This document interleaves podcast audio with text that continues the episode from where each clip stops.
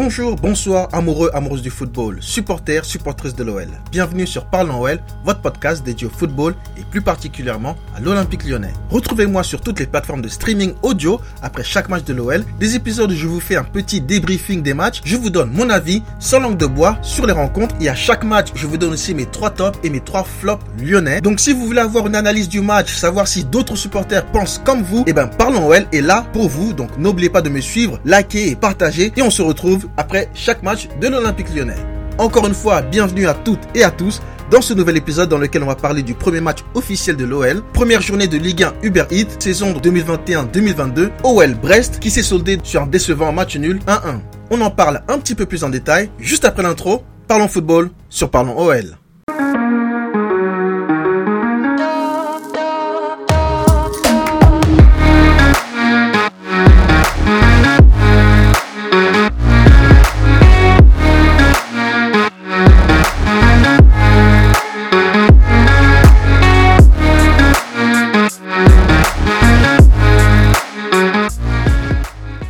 Avant de parler du match et donc de cette contre-performance contre le Stade Brestois, on va revenir rapidement sur l'actu euh, de l'Olympique Lyonnais en commençant par le transfert quasiment avorté d'Onana. Selon plusieurs sources, hein, il n'est plus trop chaud pour venir à l'OL et il semble donc que les négociations ont été avortées entre le portier camerounais et l'OL. Mon avis par rapport à ça, alors bien évidemment je suis déçu hein, comme un bon nombre de supporters de l'OL, mais pas surpris, vraiment pas surpris du tout.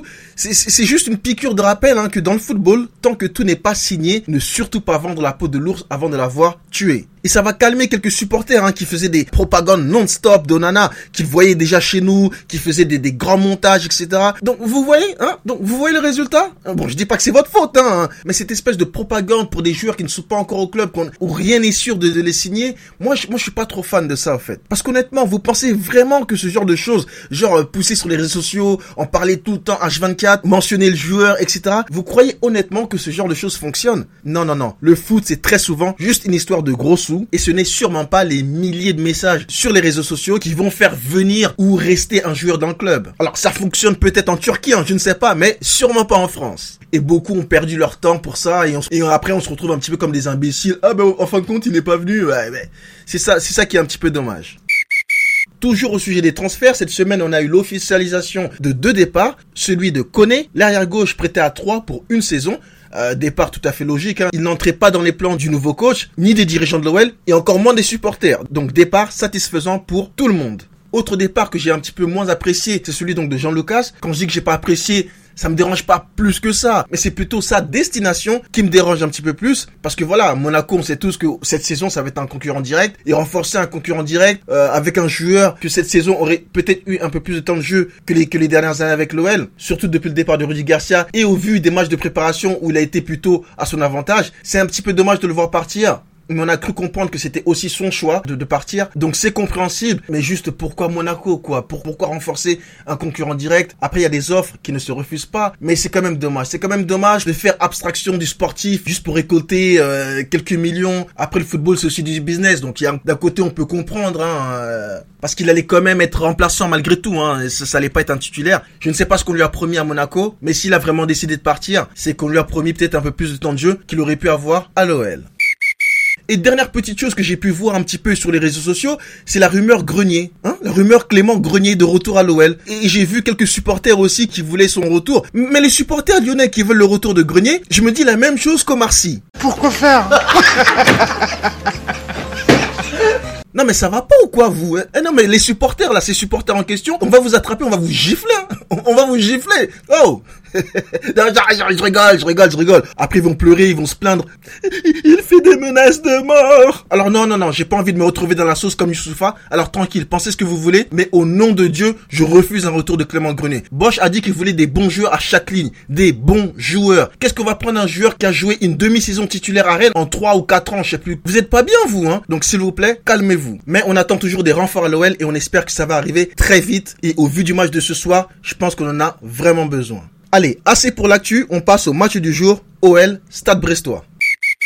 L'Olympique lyonnais aurait dû profiter de la contre-performance de l'AS Monaco, qui n'a pas pu faire mieux qu'un match nul à domicile contre le FC Nantes lors du match d'ouverture de cette nouvelle saison 2021-2022. Mais comme vous le savez, l'OL n'a malheureusement pas réussi à en profiter. Brest, club qu'on loue souvent pour leur jeu offensif, a aussi un nouvel entraîneur cette saison. En effet, Michel Derzakarian est venu s'asseoir sur le banc brestois et moi, je l'aime pas ce mec-là. Non, franchement, cet entraîneur-là, alors personnellement, j'ai rien contre l'homme directement, mais en tant qu'entraîneur, il nous a tellement fait du sale avec Montpellier. Il nous bat trop souvent, il m'énerve. À chaque fois qu'il joue contre nous, il nous fait la misère. Et donc je savais, persuadé que ça allait être un match compliqué, et ça l'a été.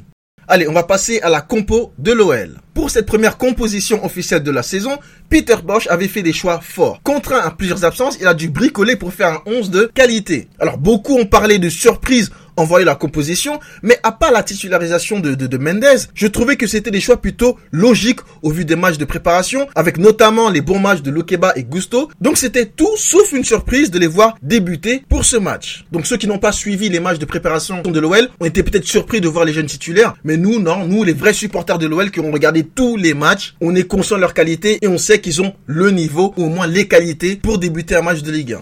On avait donc pour la compo du jour Lopez dans les buts, arrière gauche Dubois, dans l'axe Lokeba, Marcelo, à droite Gusto, première titularisation en Ligue 1 pour le jeune Gone. Ensuite au milieu on avait Awar, Mendes et Cacré. Mendes était titulaire parce que Paqueta était trop juste, hein. il venait juste de rentrer il y a 3-4 jours de vacances après sa très bonne euh, Copa América. Voilà, Mendes était un petit peu la surprise parce qu'il était il y a quelques jours en instance de départ. Donc là, le voir titulaire, c'était à mon avis un petit peu par défaut. Donc pour moi, c'était la seule vraie surprise de ce 11 de départ. Et donc en attaque, on avait Cherki, Dembélé et Toko Ekambi.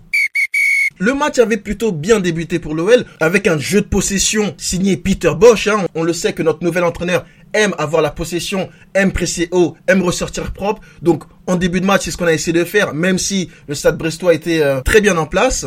Mais l'OL va vraiment dominer ce, ce, début de rencontre, notamment sur les 12-13 premières minutes avec 88% possession de balle contre 12 pour le stade brestois, dominer n'est pas gagné et les stats ne veulent pas toujours dire grand chose. Preuve à l'appui, l'OF va malheureusement concéder l'ouverture du score à la 42e minute sur un but de Cardona suite à une perte de balle de Mendes.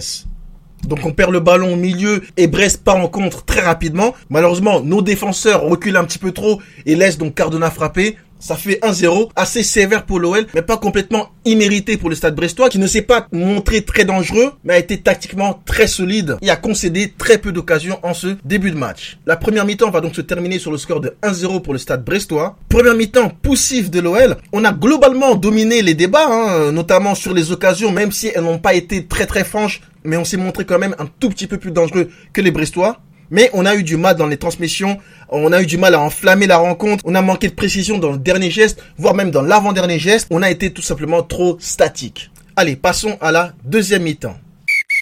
Début de deuxième mi-temps, très médiocre de l'OL. Je vous dis, en quelques minutes, Marcelo a sauvé sur la ligne. Anthony Lopez a dû faire deux très gros arrêts coup sur coup pour nous garder dans le match. Donc on a eu très très chaud. 60e minute de jeu et premier changement pour l'OL avec les sorties de Mendes et Cherki et les entrées de Slimani et celui du nouveau numéro 10 de l'OL, le chouchou des supporters, monsieur Lucas Paqueta. Changements qui vont immédiatement payer avec l'égalisation de l'OL avec un but de Slimani sur une remise de la tête de Toko Ekambi. Contrôle de la poitrine de l'attaquant algérien qui enchaîne sur une frappe en demi-volée. Très beau but de Slimani. 1-1 entre l'OL et le Stade Brestois.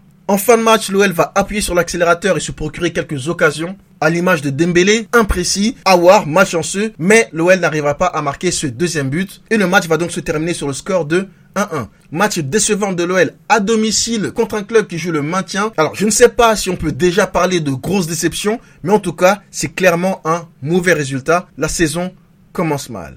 Donc voilà un petit peu pour le match de ce soir. Après, il faut être lucide. Franchement, c'est un match où, Brest mérite hein, au moins un point. Il y a rien à dire. Il faut aussi les féliciter euh, pour leur match. Une chose est claire, c'est que Lyon n'est pas prêt. Hein, là, le 11 de départ qu'on avait aujourd'hui, il ne sera sûrement pas le même d'ici 2-3 mois. Je ne pense pas qu'il y a raison de s'inquiéter, mais il va falloir faire très attention et déjà, déjà devoir gagner le prochain match pour ne pas laisser nos concurrents directs nous distancer. Parce que oui, que ce soit déjà 2 points ou 1 point, on sait tous qu'en fin de saison, ça va compter. Et moi, je le dis souvent, vous savez, parfois on rate un podium ou un titre, pas à cause des matchs directs contre nos concurrents, mais non, c'est une saison se joue aussi sur les contre-performances de nos adversaires directs. Il faut toujours essayer de profiter des erreurs ou des mauvaises performances des concurrents directs. Et ça, si on n'arrive pas à le faire, eh bien, on va avoir beaucoup de mal cette saison. Allez, je vais passer au top et au flop lyonnais du match. Et je vais commencer par les tops. Marcelo, Marcelo que j'ai trouvé taille patron aujourd'hui en défense. Il n'a pas fait son meilleur match à l'OL, mais c'est déjà mieux que les matchs qu'il a montré en préparation. Et franchement, on voit que c'est vraiment un leader sur le terrain. Et pour moi, c'était le défenseur le plus serein ce soir. Ensuite, deuxième top, Cacré. Encore un très bon match de Cacré. Pas encore à son maximum, mais on n'en est pas loin. Il a vraiment été très bon ce soir. Troisième top, Lopez. Depuis qu'il est revenu de vacances et depuis que la rumeur Onana est arrivée à l'OL, j'ai l'impression qu'il se surpasse. On avait déjà vu quelques bons arrêts en, match de préparation. Et là, ce soir, il nous sauve vraiment du deuxième but brestois. Il fait des arrêts décisifs. Donc franchement, très bon match de Lopez ce soir. Allez, on va passer au flop lyonnais. Et premier flop que je vais mettre dans la liste, c'est Cherki. Cherki, pas non plus fait un match catastrophique, mais il a eu du mal à faire la différence. Il a réussi à avoir quelques coups francs, mais on lui demande un petit peu plus que ça. Franchement, il a essayé, il a essayé malgré tout. C'est pas comme s'il il était transparent, il a essayé, mais pas assez. On a, il a peut-être pas eu assez de ballons. Euh, il a perdu, il en a perdu quelques-uns.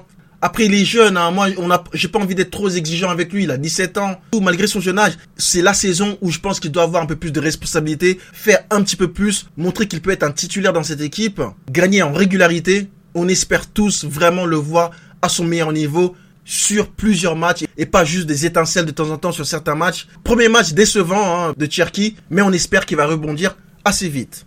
Deuxième flop, Dembélé, Dembélé qui a eu deux, trois grosses occasions quand même, qui n'a pas réussi à les convertir. Il lui manque encore cette finition. Alors, son jeu de haut but, on sait tous qu'il est très très bon. Mais voilà, on a besoin d'un neuf qui marque des buts, et malheureusement, il n'a pas réussi à le faire ce soir. Il n'a pas eu 50 occasions non plus, mais sur les deux, trois qu'il a eu, il aurait pu au moins en marquer une, et c'est un petit peu dommage. Troisième flop, Mendes. Mendes, en début de match, il a été assez solide, mais voilà, la perte de balle euh, sur sur le but brestois nous tue, hein, nous tue complètement. Et je pense que juste après ça, il a baissé un petit peu les bras. Après, est-ce qu'il a vraiment toujours la tête à l'OL Honnêtement, ce soir, ça ne s'est pas vu. Un match très compliqué pour Mendes. Voilà pour le débriefing du premier match de la saison. Merci à toutes et à tous d'avoir écouté cet épisode. Comme je vous l'ai dit en début d'épisode, n'hésitez pas à partager, liker, à faire tourner. Hein. C'est vous qui me donnez de la force pour continuer ces podcasts. Si vous aimez les photos, les vidéos, je vous donne rendez-vous sur Instagram. C'est Toguro86 Podcast. N'hésitez pas à me suivre ou à me DM si vous avez des questions ou si vous souhaitez un jour participer à un de mes podcasts. Je vous dis à très bientôt pour le prochain match de Noël. Merci et ciao ciao les gars.